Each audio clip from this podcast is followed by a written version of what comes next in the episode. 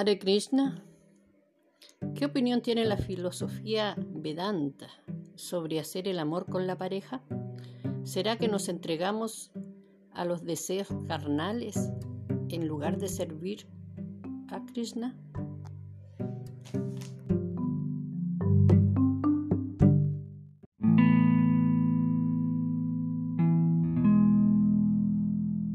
Pues generalmente sí, generalmente claro. Se está buscando el placer carnal. En realidad la vida sexual está destinada para procrear. Krishna dice en Bhagavad Gita que yo soy la vida sexual que se hace de acuerdo con los principios religiosos. Entonces la finalidad, como digo, la finalidad, como digo, de la vida sexual es la procreación. Entonces se debe hacer con esa conciencia, con ese deseo. Ahí uno está ocupando correctamente la vida sexual. Lo otro en realidad, llamar lo que es hacer el amor, es una expresión que, que no es completamente correcta. ¿no? Porque, por ejemplo, mucha gente tiene relaciones eh, con prostitutas o con cualquier persona y para, solamente para, para disfrutar, ¿no? Para, para aliviar el deseo sexual. Entonces, no siempre la relación, la relación sexual va a ser hacer el amor. No, eso no es hacer el amor.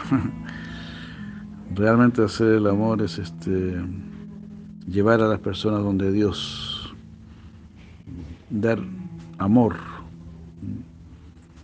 La vida sexual no es, no es, no es una, un símbolo de amor, realmente. Claro, es una necesidad que se, se podría decir. Es una necesidad natural entre el hombre y la mujer. Es una necesidad así. Y claro, en la pareja uno solo quiere satisfacer ese deseo con una persona, con su pareja. Y eso es correcto.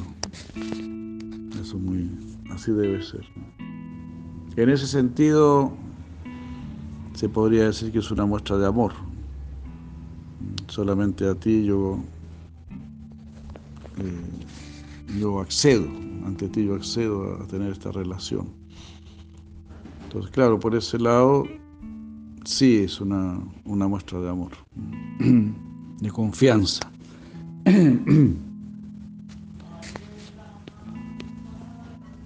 Pero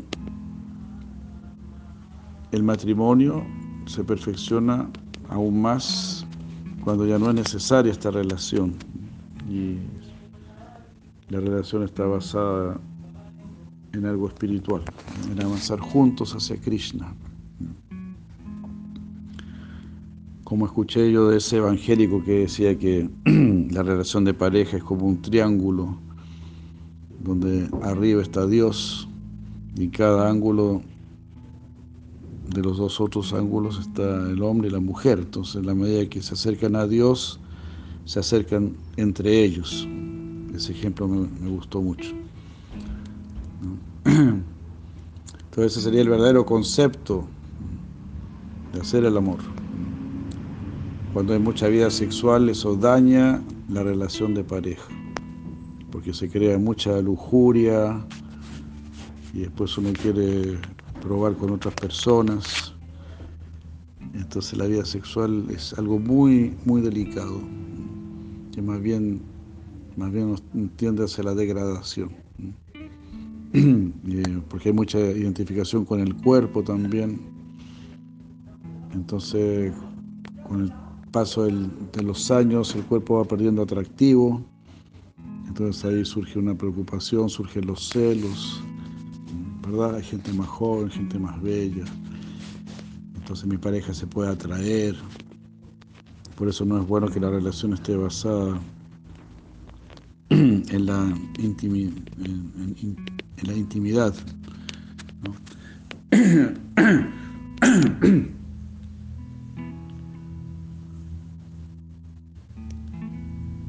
sino que la, relación debe estar basada en avanzar juntos hacia algo superior. La vida sexual tampoco es algo saludable. La vida sexual nos quita energía, acorta la vida, la memoria, la inteligencia. Entonces es una gran lástima que hoy en día eh, sea algo tan central. Y eso también es una característica de la era de Cali, donde el cuerpo vale más que el espíritu. Y los placeres de los sentidos valen más que las inquietudes de la inteligencia. Pero la idea es que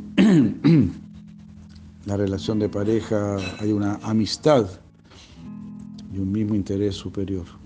Eso los va a unir muchísimo más que la mera relación sexual. Eso podríamos decir en, resumen. Muchas gracias. Hare Krishna.